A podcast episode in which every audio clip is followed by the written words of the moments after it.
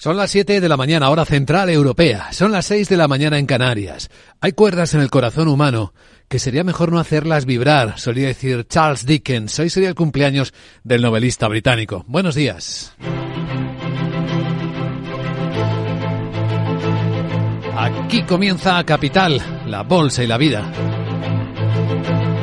Empezamos, despertamos este miércoles 7 de febrero de nuevo con sirenas sonando en Kiev y en otros lugares de Ucrania. Rusia vuelve a atacar con misiles la capital ucraniana y otros puntos. La guerra en Europa continúa. Mientras que, sin embargo, en Gaza, jamás ya ha dado una respuesta a la siguiente propuesta de alto el fuego. A ver qué pasa.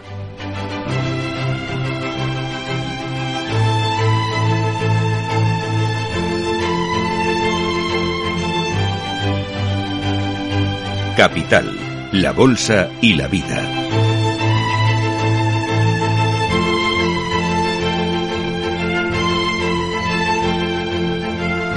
Luis Vicente Muñoz. La mediación catarí con Hamas e Israel sigue funcionando, sigue muy activa y parece que han logrado avanzar en una propuesta de alto el fuego más extendido en el tiempo que incluya la asistencia humanitaria a la franja de Gaza y también la liberación de un número aún por determinar de prisioneros palestinos y de prisioneros israelíes, los secuestrados por los terroristas de Hamas. El propio secretario de Estado de Estados Unidos, Anthony Blinken, confirmaba hace algunos minutos que Hamas había respondido a la propuesta. Hamas responded tonight. We're reviewing that response esta noche. Dice que ahora lo están revisando y que va a verlo con el gobierno de Israel. Aún queda mucho trabajo que hacer, pero seguimos creyendo que el acuerdo es posible y de hecho esencial. Seguiremos trabajando sin descanso, decía, para lograrlo. Y sin descanso siguen atacando los hutíes a los barcos en el Mar Rojo. Según su portavoz, general Yahya Sharean, a última hora, Dice que las fuerzas navales de yemeníes y con la ayuda de Dios han llevado a cabo dos operaciones militares en el Mar Rojo. La primera tuvo como objetivo al buque estadounidense Star Nasia, mientras que la otra tuvo como objetivo el buque británico Morning Tide.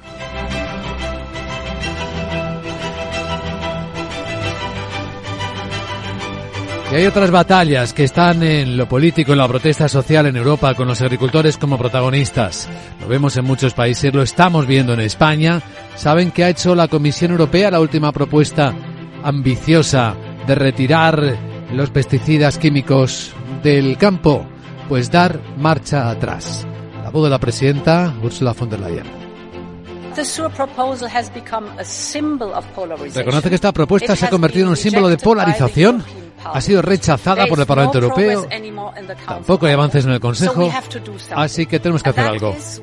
Y por eso voy a proponer al colegio retirar esta propuesta.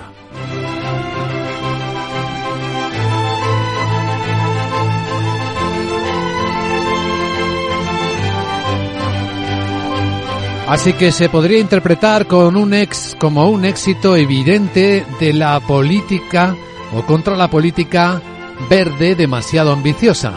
Los agricultores aún siguen pidiendo más cosas. El presidente de Asaja, Pedro Barato, insistía. Con las cosas de comer no se puede jugar y están jugando. Y encima están jugando con los que ponemos los alimentos encima de la mesa.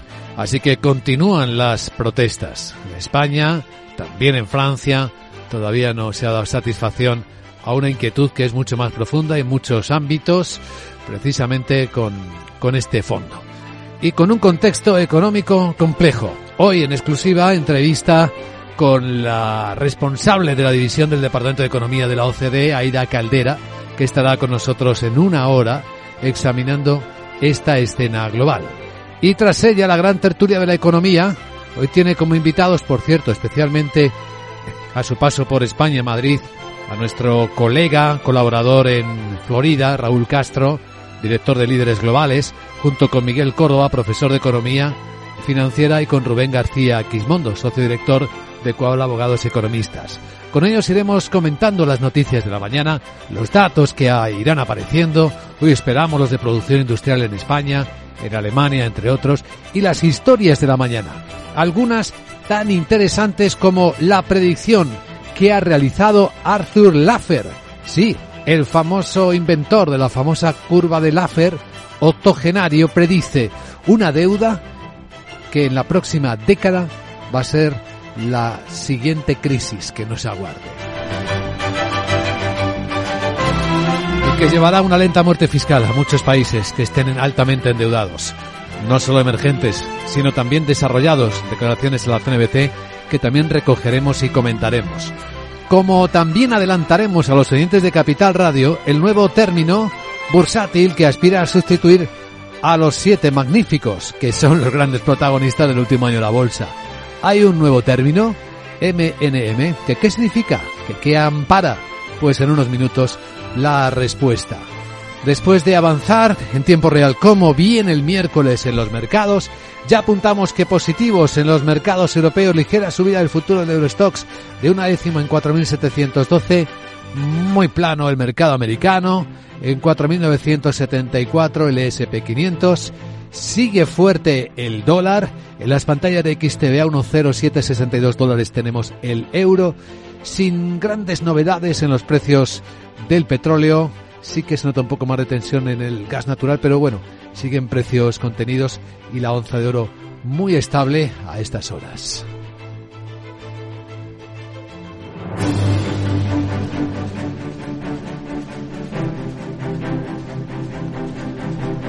A estas horas en Capital Radio escuchas las noticias que despiertan la economía con Miguel San Martín y con el mando central de Estados Unidos confirmando el lanzamiento de seis misiles balísticos antibuques por parte de los rebeldes hutíes del Yemen. Que han ido dirigidos hacia el sur del Mar Rojo y el Golfo de Adén. El objetivo era un carguero de Estados Unidos y otro de propiedad británica con bandera de Barbados, que han podido continuar su camino sin daños. El portavoz hutí, el general Yahya Sarea, reitera que las agresiones continuarán en respuesta a la opresión del pueblo palestino y a la agresión estadounidense británica.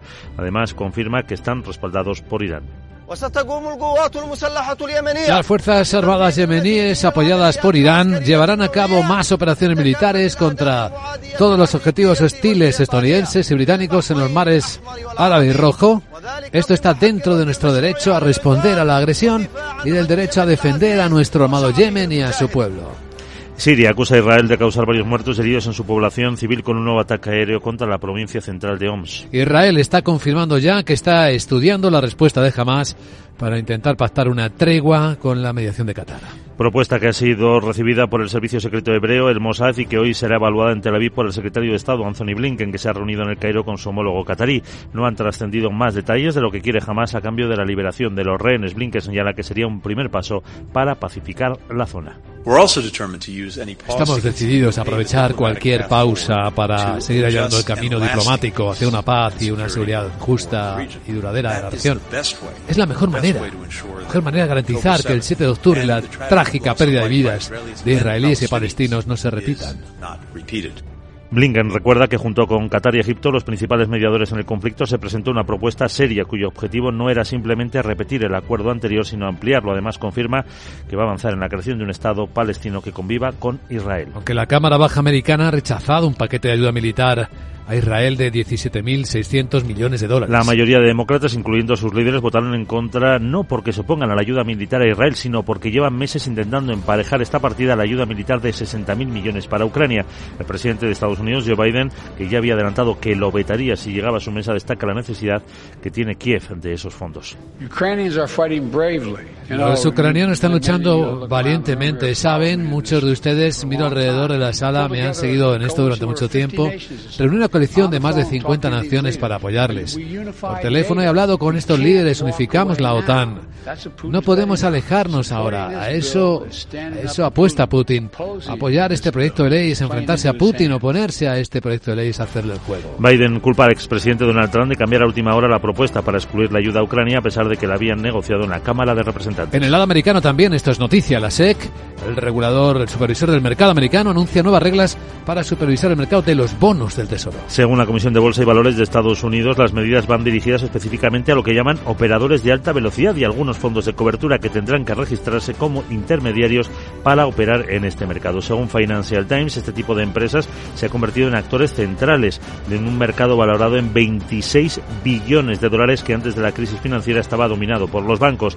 Las reglas requieren que las empresas intermediarias sean más transparentes sobre sus posiciones y actividades de negociación y las obliga a mantener capital para respaldar las operaciones. En el lado europeo, el Europarlamento ha dado el visto bueno a la revisión del marco financiero plurianual.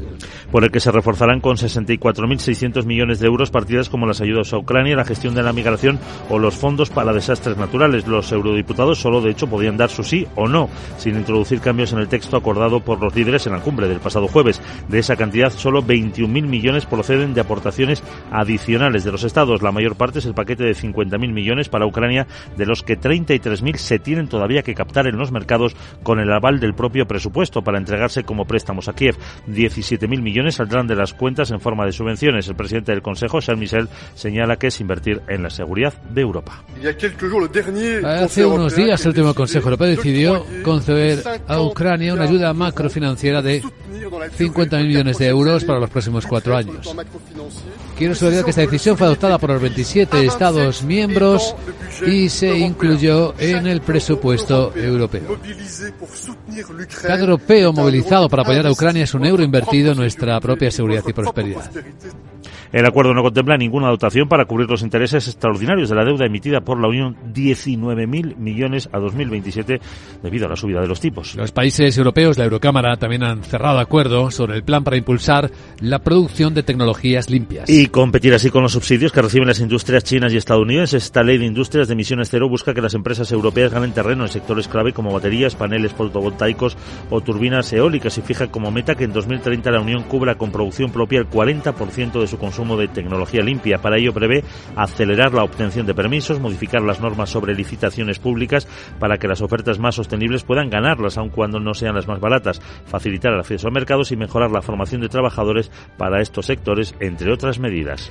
Y hoy el Parlamento Europeo va a debatir la situación de los agricultores y el precio también de sus producciones agrícolas. Mientras continúan las protestas en varios países de la Unión, en las últimas horas se han unido los agricultores de Países Bajos o Grecia. La Comisión daba marcha atrás en su propuesta para una nueva ley de uso sostenible de los pesticidas y no la abordará hasta más adelante. La presidenta Ursula von der Leyen se compromete a involucrar al sector agrícola en la redacción del nuevo borrador, que será difícil que vea la luz antes de las próximas elecciones europeas de junio.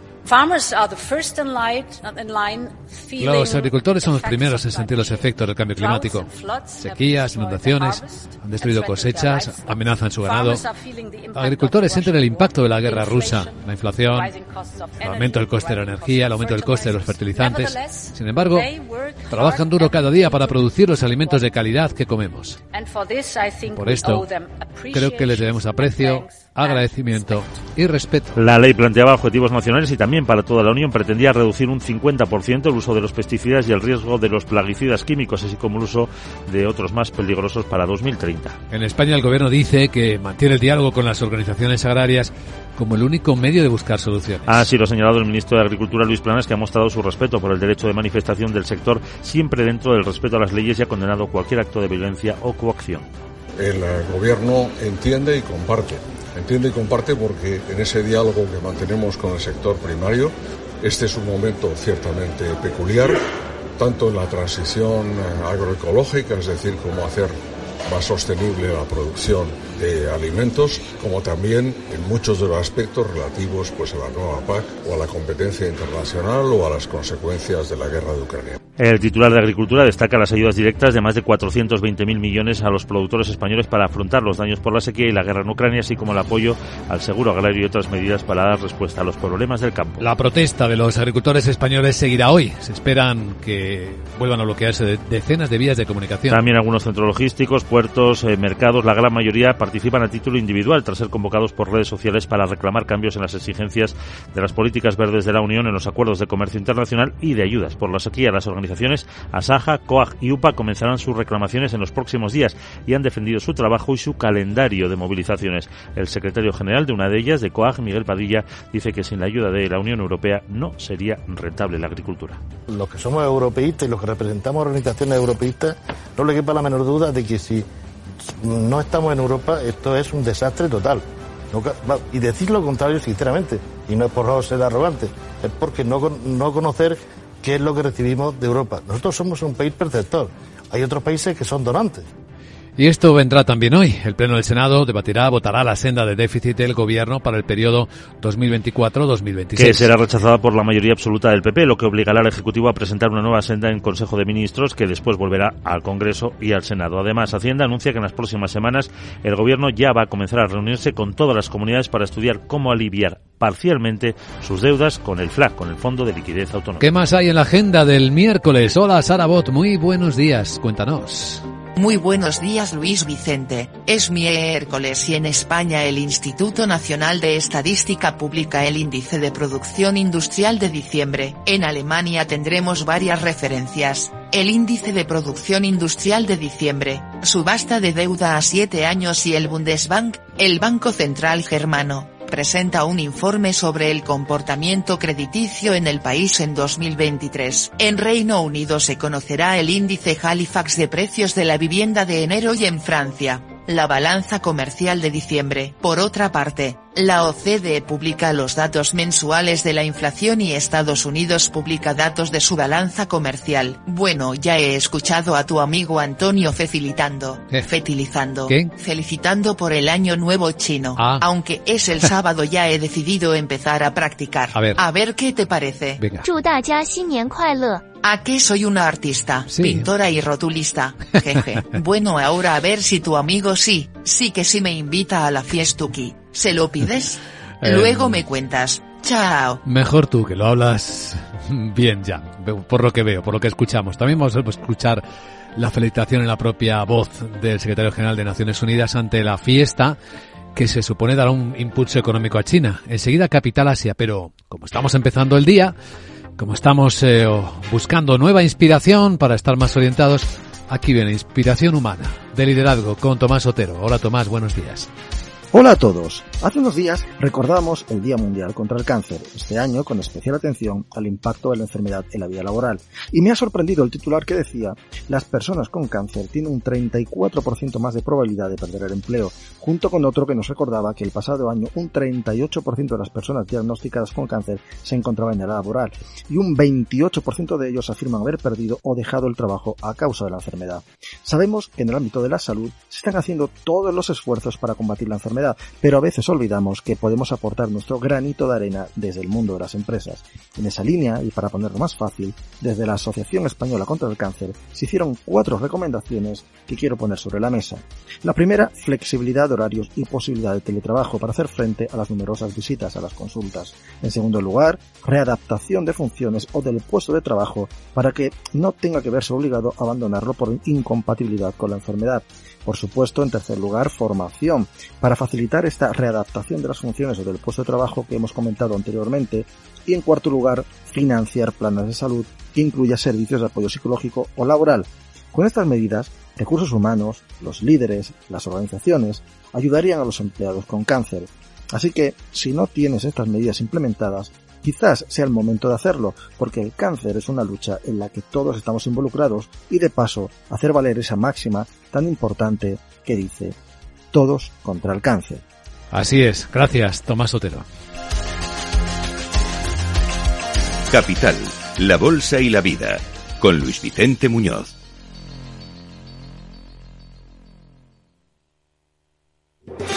¿Estás harto de bajas rentabilidades? ¿No quieres seguir pagando altas comisiones a tu banco o gestora? Finicens es la solución perfecta para gestionar tu patrimonio. Traspasa tus fondos de inversión a Finicens y podrás obtener una mayor rentabilidad. Infórmate en el 91 048 3004 y en finicens.com. Finicens, especialistas en inversión indexada. Oye, pues me gusta bastante. ¿Lo tienes en una talla más? ¿Una talla más? ¿El sofá? Oh, perdón, perdón, perdón. Quería decir una plaza más. Hasta el 29 de febrero llegan las rebajas del hogar del corte inglés. Hasta el 50% de descuento en sofás, de iluminación, muebles y decoración. En tienda web y app. El corte inglés.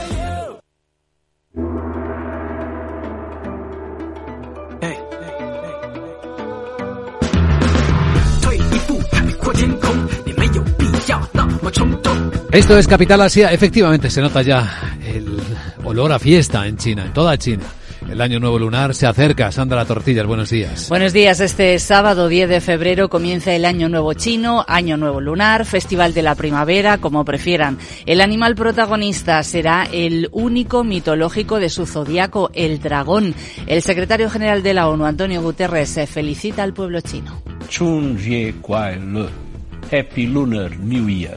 Feliz Año Nuevo Lunar.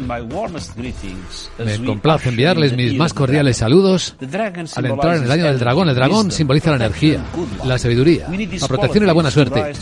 Necesitamos estas cualidades para estar a la altura de los retos mundiales de hoy. Este año la celebración en las Naciones Unidas es especial porque por primera vez el Año Nuevo Lunar forma parte del calendario festivo de la ONU. Comienza el año chino 4722. En China van a tener 10 días de vacaciones con millones de desplazamientos e importante impacto económico. Pues en forma de regalo intervencionista, el gobierno chino sigue actuando para intentar sostener sus bolsas. Hong Kong vuelve a caer hoy, cinco décimas está bajando, pero las otras rebotan, particularmente donde cotizan las tecnológicas chinas, 2,5% de subida en la de Shenzhen. Tokio ha cerrado ya prácticamente plano, pero con los títulos de Toyota subiendo otro 4% y marcando máximos de todos los tiempos. Después de que ayer elevara previsiones de ganancias anuales eh, gracias a esa sólida demanda de los coches híbridos, donde Toyota es fuerte.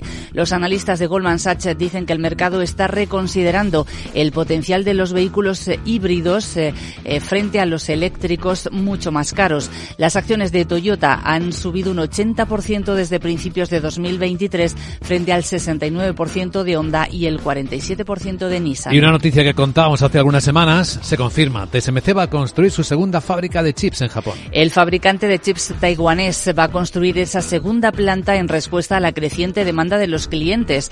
Junto a la primera fábrica, TSMC eleva la inversión total en Japón a más de 20.000 millones de dólares con el apoyo del gobierno de Tokio. El objetivo es que comience a funcionar a finales de 2027. TSMC no va a estar sola porque en esa planta también van a participar Sony, el fabricante de piezas de automóviles Denso y el fabricante de coches Toyota. En el resto de Asia los mercados están aparentemente tranquilos, ligerísimas bajadas en las bolsas de India que siguen siendo las apuestas ahora principales de los grandes eh, brokers internacionales frente a China y en Australia, pues una subida de cuatro décimas, aunque han fracasado las negociaciones de fusión entre las dos mayores petroleras del país. Llevaban tres meses negociando y ahora Woodside Energy y Santos se paralizan esas conversaciones. No se han puesto de acuerdo sobre la valoración. La fusión habría creado una empresa de 52.000 millones de dólares que habría dominado la producción de gas natural licuado en Australia. Los títulos de Woodside han reaccionado con subidas superiores al 1%, pero las acciones de Santos han llegado a bajar más de un 9%. ¿Y entre los protagonistas de la noche, alguno con sus resultados? Pues tenemos el mayor fabricante de semiconductores de China, SMIC. Advierte de que su crecimiento anual va a ser leve, menciona una demanda insuficiente, sobre todo teme la segunda mitad del año y las acciones bajan un 4%. Y el banco más grande de Singapur, DBS, eleva beneficio anual un 26%, consigue un récord, pero recorta el salario variable de su alta dirección, a la que responsabiliza de una serie de interrupciones digitales durante el año. De hecho, a su consejero delegado se lo rebaja un 30%. Esto es Capital Asia.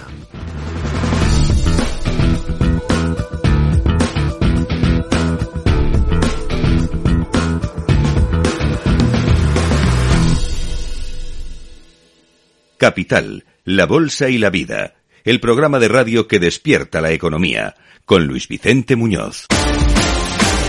Y hoy uno de los protagonistas podría ser el estrés financiero, que empieza a notarse en los hábitos eh, de consumo y pago del país más rico del mundo, de Estados Unidos. Laura Blanco, buenos días. Pues sí, tenemos estrés financiero, un warning en la economía americana pese a su ritmo de crecimiento, Luis Vicente, ya sabes, por encima del 3% en el cuarto trimestre de 2023 y a pesar de que su mercado laboral está como un cohete. Hablamos de estrés financiero que tiene que ver con la deuda. Y ojo, no la deuda pública, el warning llega con otros tipos de deuda, principalmente la de los consumidores, uno de los pilares de la economía de Estados Unidos. Lo que está sucediendo es que pese al buen estado de salud de la economía americana, cada vez más ciudadanos tiran de tarjeta de crédito. Y es ahí donde tenemos el problema en Estados Unidos. La morosidad en tarjetas de crédito. Porque sabes qué?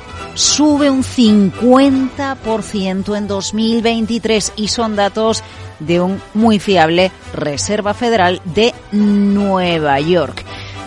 Cuidado, porque dos colectivos están afectados principalmente por la subida de la morosidad de consumo con tarjetas de crédito y son colectivos vulnerables. Rentas bajas por un lado, jóvenes por otro. No solo aumenta la morosidad, Luis Vicente, aumenta la morosidad grave, esa que alcanza los 90 días o más, porque la deuda en mora grave de tarjetas de crédito es ya del 6,4% del total. Estaba en el 4% en el año 2022. De manera global, la deuda de los consumidores americanos es de 10 17 billones y medio de dólares. Se aumenta el amor en varios segmentos, también el hipotecario, pero no a este ritmo.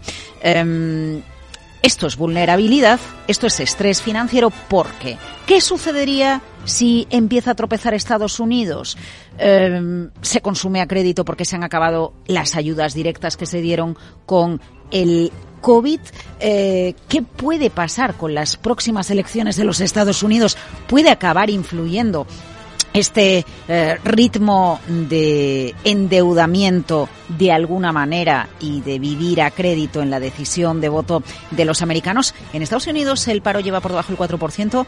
24 meses es la mejor racha desde los años 60. Todo el mundo admira el brillo de la economía de Estados Unidos, pero sí algo falla. Dicen que lo importante no es tanto el nivel de mora alcanzado en el consumo a crédito. El problema es la rapidez de la subida, la subida de esa mora de un 50% en un año. Y ojo, Luis Vicente, hay otra gravedad en el consumo a crédito, préstamos para automóviles, porque el 7,7% de los préstamos para automóviles también está en mora. Y si fuera poco, el problema del crédito al consumo, ojo a la banca mediana. ¿Recuerdas a New York Community Bank Corp, el banco que rescató a Signature Bank eh, el año pasado, cuando se desató, después de que se desatara en marzo la crisis de la banca mediana en Estados Unidos? Pues Moody's le ha bajado la calificación de deuda basura, el título lleva días desplomándose y vuelve a merodear por la economía americana el riesgo de la exposición a la deuda y a los tipos de interés de los bancos medianos en Estados Unidos.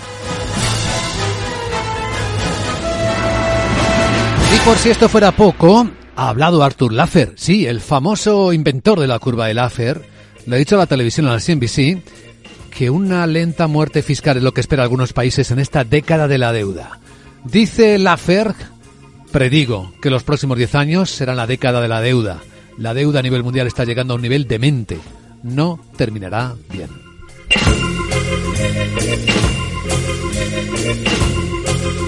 Pero como si nada de esto fuera con, los mercados, los siete magníficos, los tecnológicos siguen brillando con luz propia. Pero ojo, eh, nos adelantamos. Ya no se habla tanto de las FAN, ¿se acuerdan? Incluso los siete magníficos puede ser un término que sea sustituido por uno nuevo. Sí, sí, se han quedado anticuados, Luis Vicente. Fíjate que de los siete magníficos se ha intentado acuñar otro, los Super 6, los cinco fabulosos. No, el término que cualquier operador en bolsa tiene que conocer a día de hoy, recién acuñado, es MNM. Es algo como decir que es lo mejor de lo mejor de los siete magníficos. Microsoft, Nvidia y Meta tres compañías, un club de élite, podríamos incluso llegar a decir que nos ponen encima de la mesa la realidad de por dónde va la inteligencia artificial. Microsoft apostando por ChatGPT, Nvidia con sus tarjetas gráficas y Meta sabiendo reinventarse, dejando el metaverso a un lado y focalizándose en la inteligencia artificial por otro. MNM, el término que cualquier operador de bolsa, bueno, lo digo con retranca, ¿eh? tiene que conocer. Mm.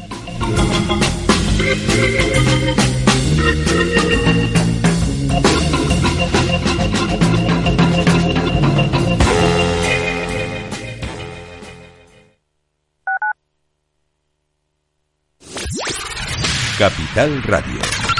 La genuina radio económica. Siente la economía. ¿Qué haces? ¿No lo notas? Madrid ha vuelto a cumplir con la Directiva Europea de Calidad del Aire y llevan dos años seguidos. A ver. Ah, Oye, pues sí. Movernos en transporte público, patinete, bici o caminando es más sostenible. Gracias a todos, Madrid tiene otro aire. Ayuntamiento de Madrid.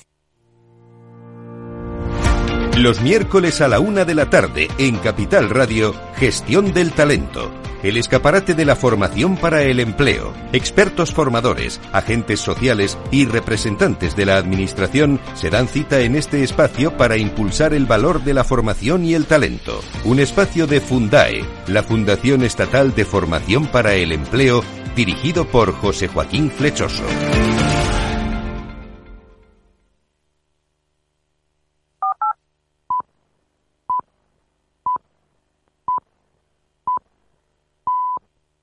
Son las siete y media de la mañana, hora central europea, seis y media en Canarias.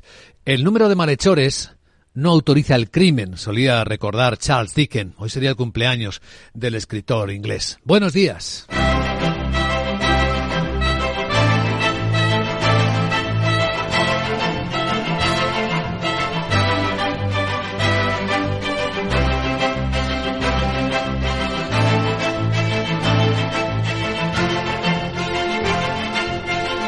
Capital, la Bolsa y la Vida, con Luis Vicente Muñoz.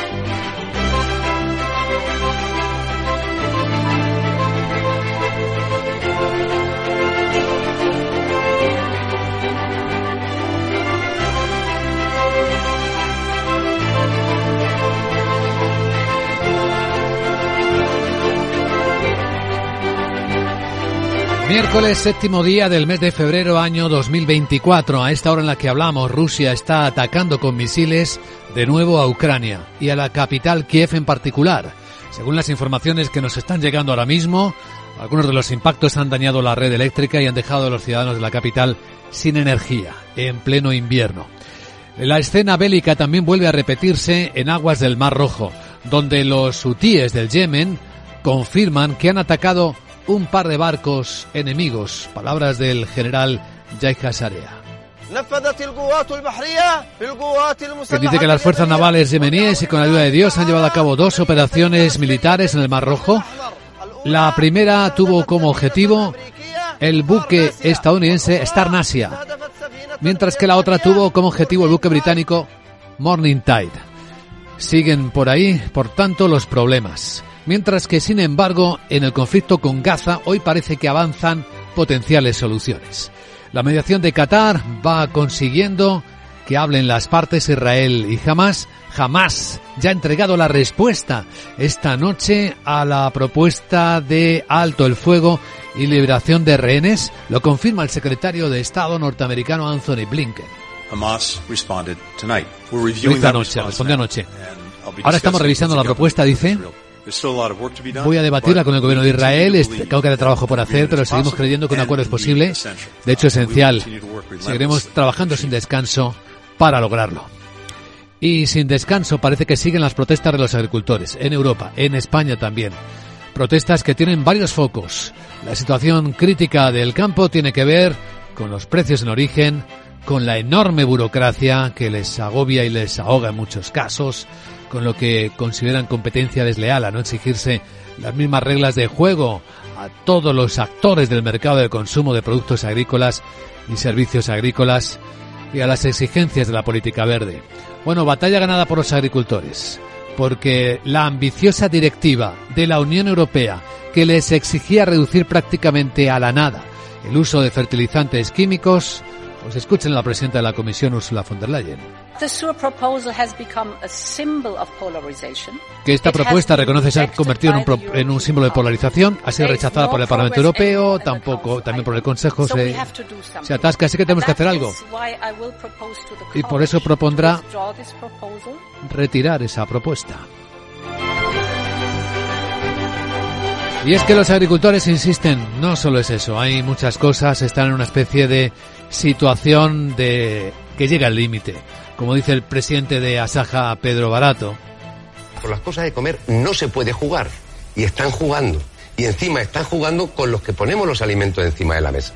en un contexto económico que sigue siendo delicado con la desaceleración Tenemos entrevista exclusiva hoy en Capital Radio con la jefa de la división del Departamento de Economía de la OCDE, Aida Caldera. Nos acompañará en directo a las 8 y 10, 7 y 10 en Canarias, comentando las últimas previsiones que ha hecho la OCDE, cómo ve el mundo y cómo ve nuestra Europa, nuestro país también. Tras ella, la gran tertulia de la economía con Miguel Córdoba, Rubén García Quismondo y hoy invitado especial, Raúl Castro, nuestro colaborador desde Florida, desde Tampa, director del programa Líderes Globales, también nos dará su particular visión de qué pasa con los americanos, que están reflejando en los datos estrés financiero, a pesar de lo que teóricamente bien va su economía o sus mercados. De hecho, los futuros americanos siguen igual de tranquilos hoy, de planos, con el SP cercano a sus máximos históricos, en 4.972. Los futuros europeos vienen muy planos también para las bolsas este miércoles. Está subiendo tres puntos, es nada. El futuro del Eurostox en 4.710.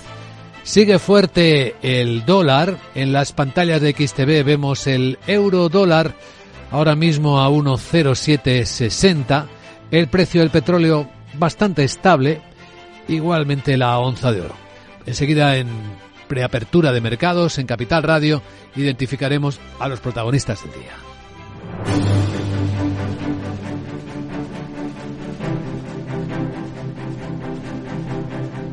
Israel, por cierto, acaba de confirmar también, Miguel San Martín, buenos días, que está estudiando la respuesta de Hamas para lograr, eh, a ver si cierran una tregua con eh, Hamas con la mediación de Qatar. Efectivamente, esa respuesta ha sido recibida por el servicio secreto israelí, el Mossad, y hoy va a ser evaluada en Tel Aviv por el secretario de Estado Anthony Blinken, que ha estado en el Cairo con su homólogo qatarí. No han trascendido más detalles de lo que quiere Hamas a cambio de la liberación de los rehenes.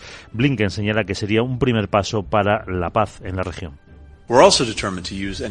Estamos determinados a aprovechar cualquier pausa, dice Blinken, para llenar el camino diplomático hacia una paz y seguridad justas duraderas en la región. Es la mejor manera de garantizar que el 7 de octubre y la trágica pérdida de vidas de israelíes y palestinos eh, no se repita.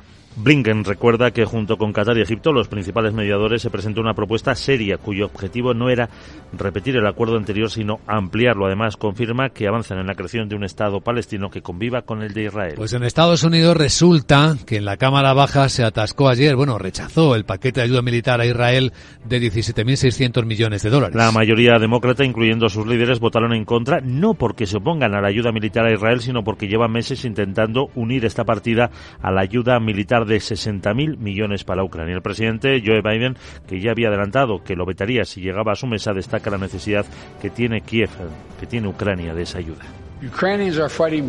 Los ucranianos están luchando bravamente. Saben muchos de ustedes que, miro alrededor de esta sala, me han seguido en esto durante mucho tiempo. Reuní una coalición de más de 50 naciones para apoyarles. Por teléfono hablo con estos líderes, unificamos la OTAN. No podemos alejarnos ahora. A eso apuesta Putin. Apoyar este proyecto de ley es enfrentarse a Putin y oponerse es hacer el juego.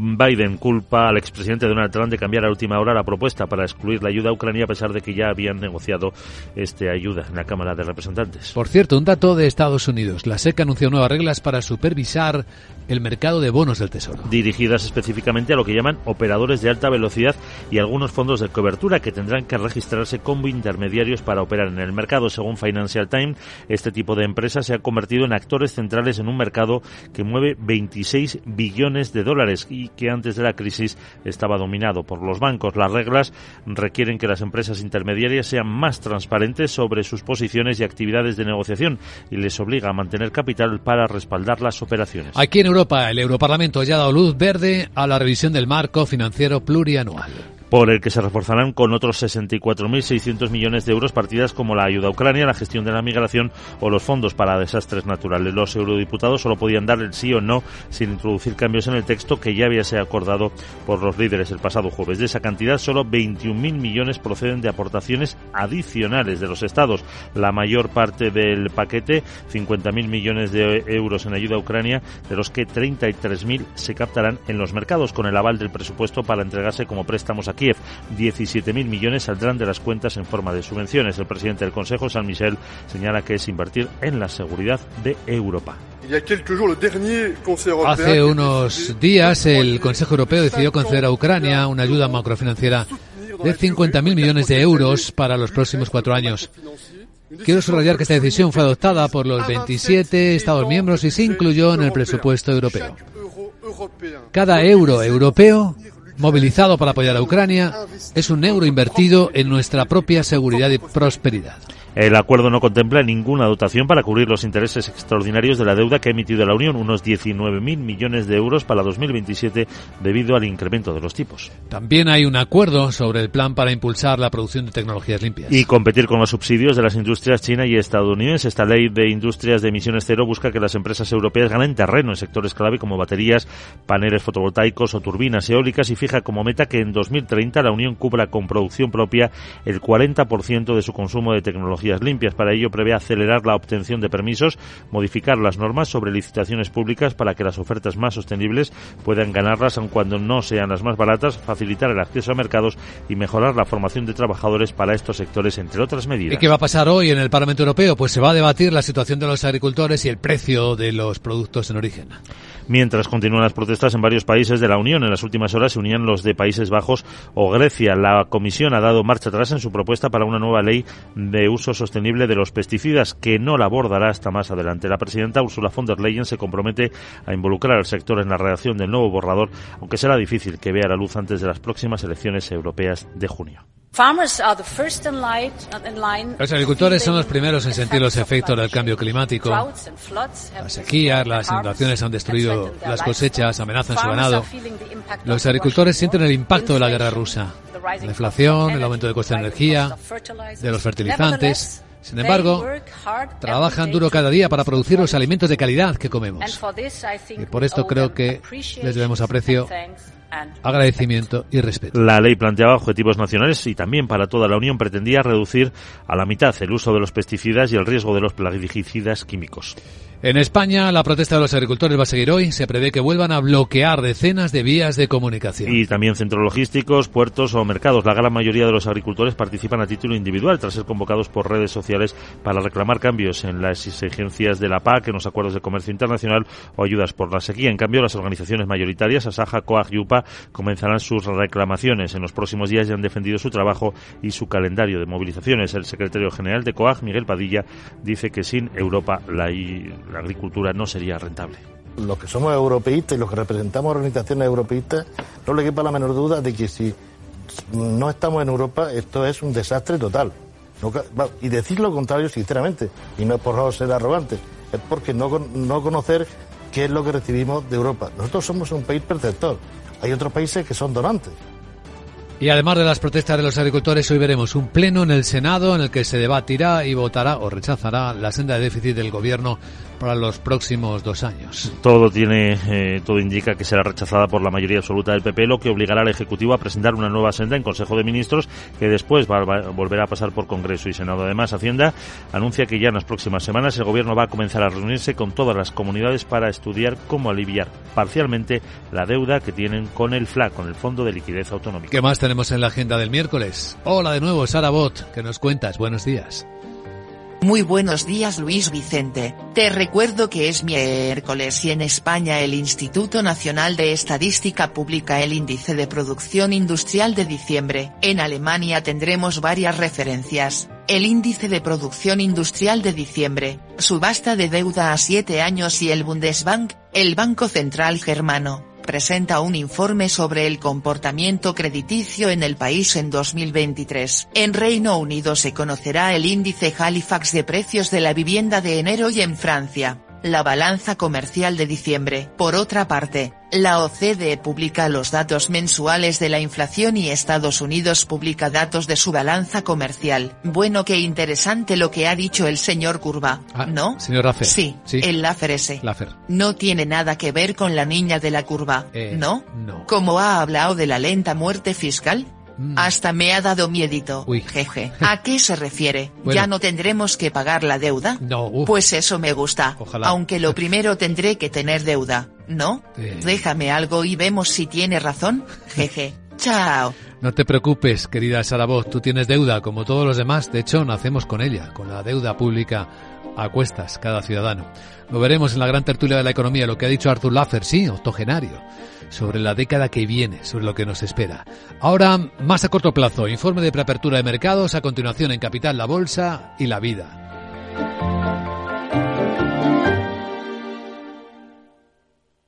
¿Estás completamente seguro de que la rentabilidad de tus planes de pensiones es la mejor que puedes obtener? Si tu gestor solo te ofrece los planes de su banco, estás perdiendo oportunidades y, lo que es peor, años de rentabilidad para ti. En Velaria Inversores estamos a tu servicio, no al del banco. Trabajamos con 180 planes de pensiones de las entidades más punteras de España y de ellos solo te ofrecemos los de mayores perspectivas de rentabilidad, sin ningún coste para ti. Si quieres más rentabilidad, visita velariainversores.com.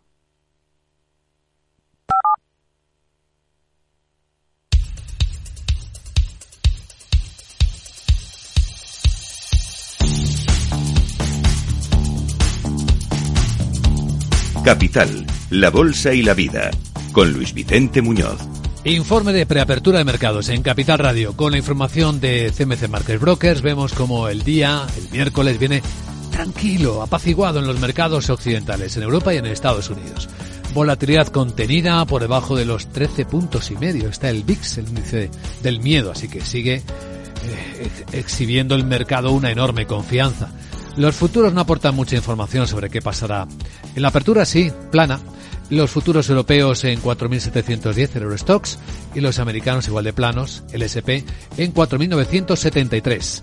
Sandra Torrecillas, buenos días. Buenos días. En el contexto del mercado tenemos, por un lado, la recuperación de las bolsas chinas en los últimos días después de esas medidas de los reguladores para restringir las ventas en corto y el apoyo de los inversores estatales que siguen comprando acciones. En Estados Unidos ponemos la mirada en el sector bancario porque Moody's ha rebajado la calificación de New York Community Bank Corp a bono basura.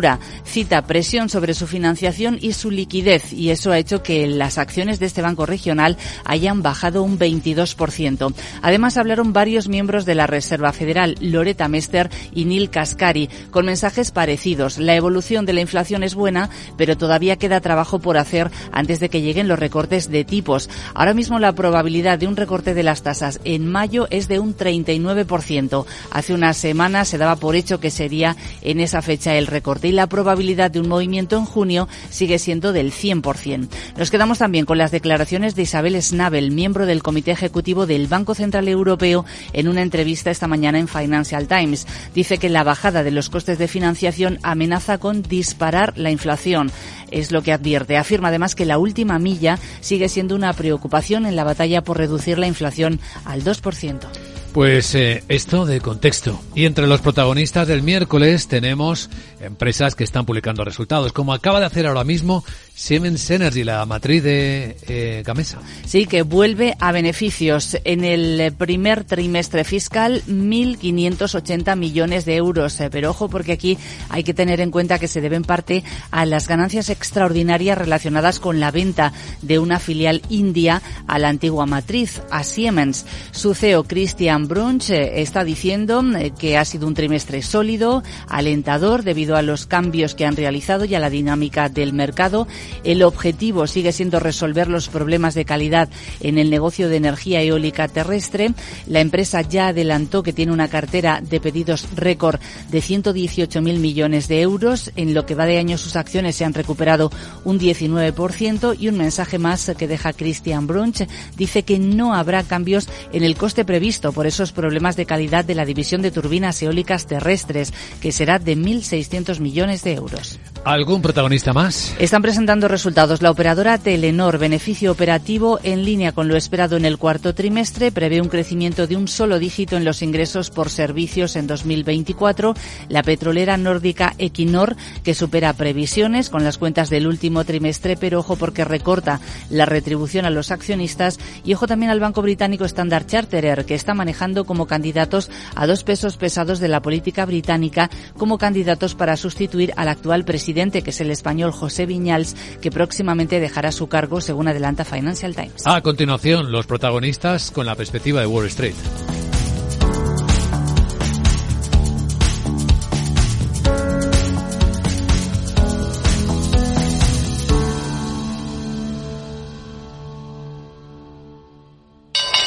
¿Te interesa la bolsa? Compra y vende acciones o ETF sin comisiones hasta 100.000 euros al mes. ¿Has oído bien? Sin comisiones. Más de 550.000 clientes ya confían en XTB. Abre tu cuenta totalmente online. Un broker, muchas posibilidades. xtb.com. A partir de 100.000 euros al mes, comisión del 0,2%, mínimo 10 euros. Invertir implica riesgos.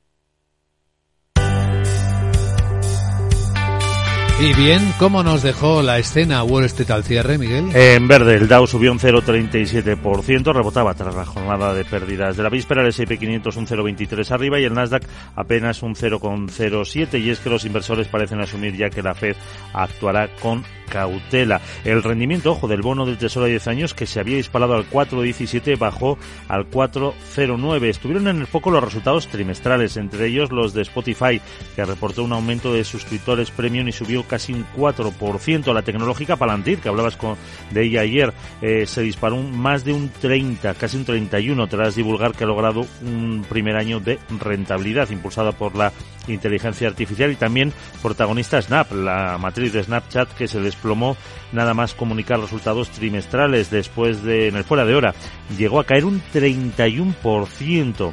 Eh, además ha anunciado que va a despedir al 10% de sus trabajadores, unos 540 empleados. Destacó la subida de Walgreens del 4,3% en el Dow y más de un 2 en Disney y Nike frente a los descensos de Angen del 1,8% o de Salesforce del 0,8%.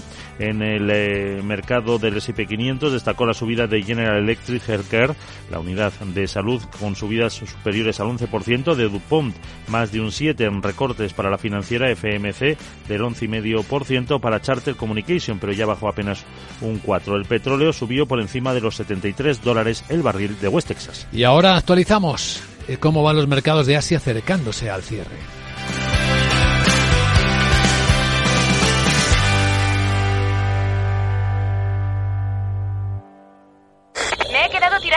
No puedo apoyar el pie. El incendio empezó en el salón. En estos momentos, ¿qué seguro elegirías? Elige Mafre, el mejor servicio 24/7 en acción, con más de 3.000 oficinas, 2.000 gestores telefónicos y 13.000 mediadores a tu disposición. Mafre, la aseguradora de más confianza en España.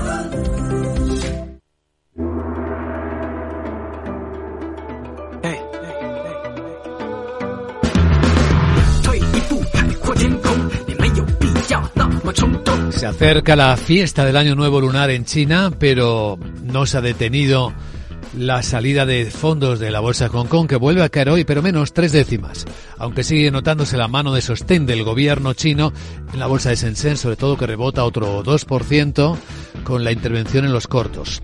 En Tokio el cierre ha sido prácticamente plano, aunque Toyota, tras publicar resultados ayer, lo comentábamos, ha alcanzado su máximo histórico con otra subida cercana al 4% en la sesión de este miércoles.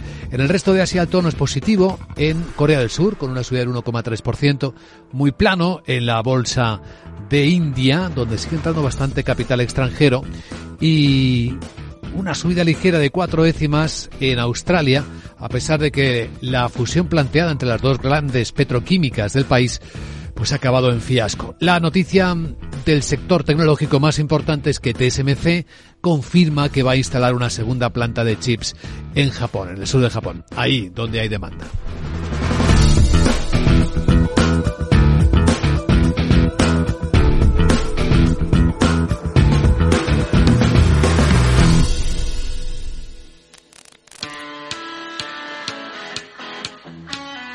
¿Estás pensando en crear tu página web profesional?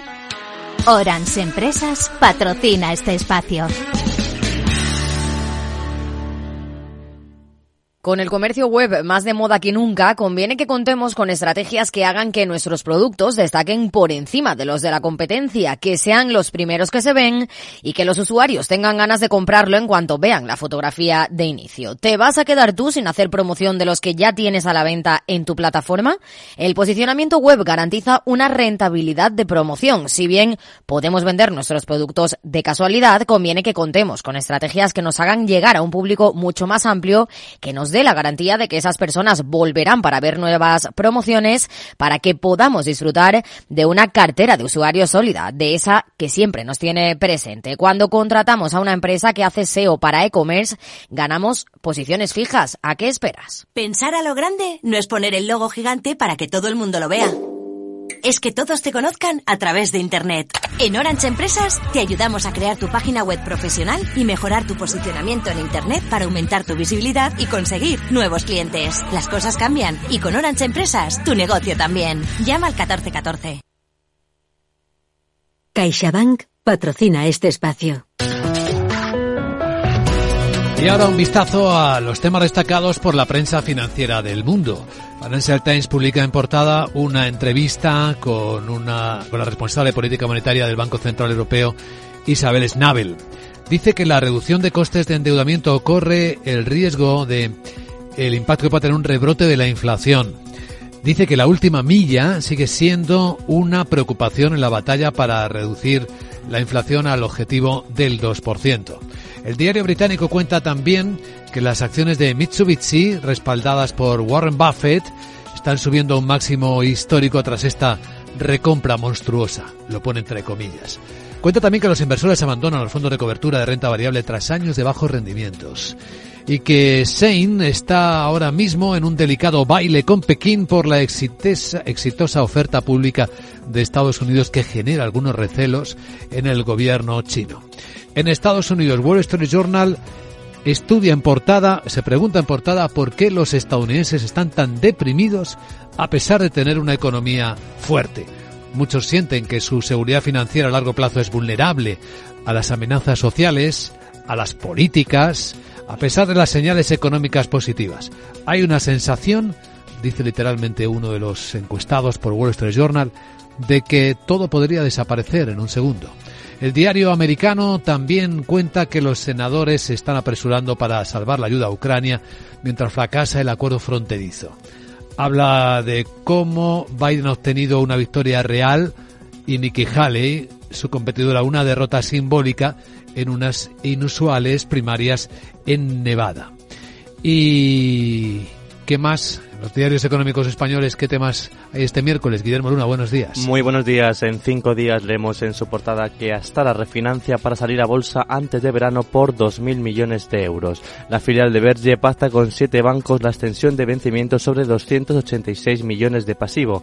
La firma de venta y alquiler de coches ya ha contratado a Lazar BNP y Morgan Stanley para la colocación en bolsa. Más asuntos, el gobierno adapta el IRPF al SMI y deja de ingresar 1.385 millones y el Tesoro vuelve a emitir a plazos ultra largos ante el techo de los tipos. España vende deuda a 30 años por primera vez desde el año 2022 con la demanda disparada. Francia, Alemania, Grecia o Reino Unido han retomado emisiones a estos plazos. También leemos que Iberdrola activa el recurso para eludir la multa de 25 millones de la Comisión Nacional del Mercado de la Competencia. En el economista.es, la mitad del IBEX ofrece más del 20% de potencial.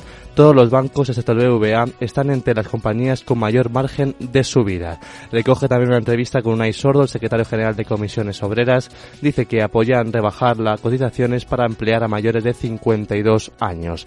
Scranton declara menos capital del que Grifols informa a la Comisión Nacional del Mercado de Valores. La patrimonial se apunta a un 7,49%, mientras que la farmacéutica comunica un 8,4%. Además, grandes propietarios movilizan al campo si las asociaciones se vinculan a la extrema derecha y a los transportistas minoritarios. Vemos también que la rentabilidad por cliente de la banca se frena a finales del 2023, el margen para, tras, para trasescalar un 80% con el alza de tipos. Y Unicaja redujo su beneficio a 267 millones y vuelve a la recompra. La entidad impulsará su banca de empresas. Finalmente en expansión, Iberdrola, Ferrovial y ACS a por el macroplan británico. Reino Unido realizará inversiones a 820.000 millones en la próxima década. Y una noticia que no recogen los medios es que Inditex, la propietaria de la española Zara, ha acordado pagar este mes, por segundo año consecutivo, una prima anual a sus trabajadores de 1.000 euros. Tiene 28.000 trabajadores en sus tiendas de toda España. Su país de origen es donde va a ocurrir esto, según ha informado un dirigente sindical.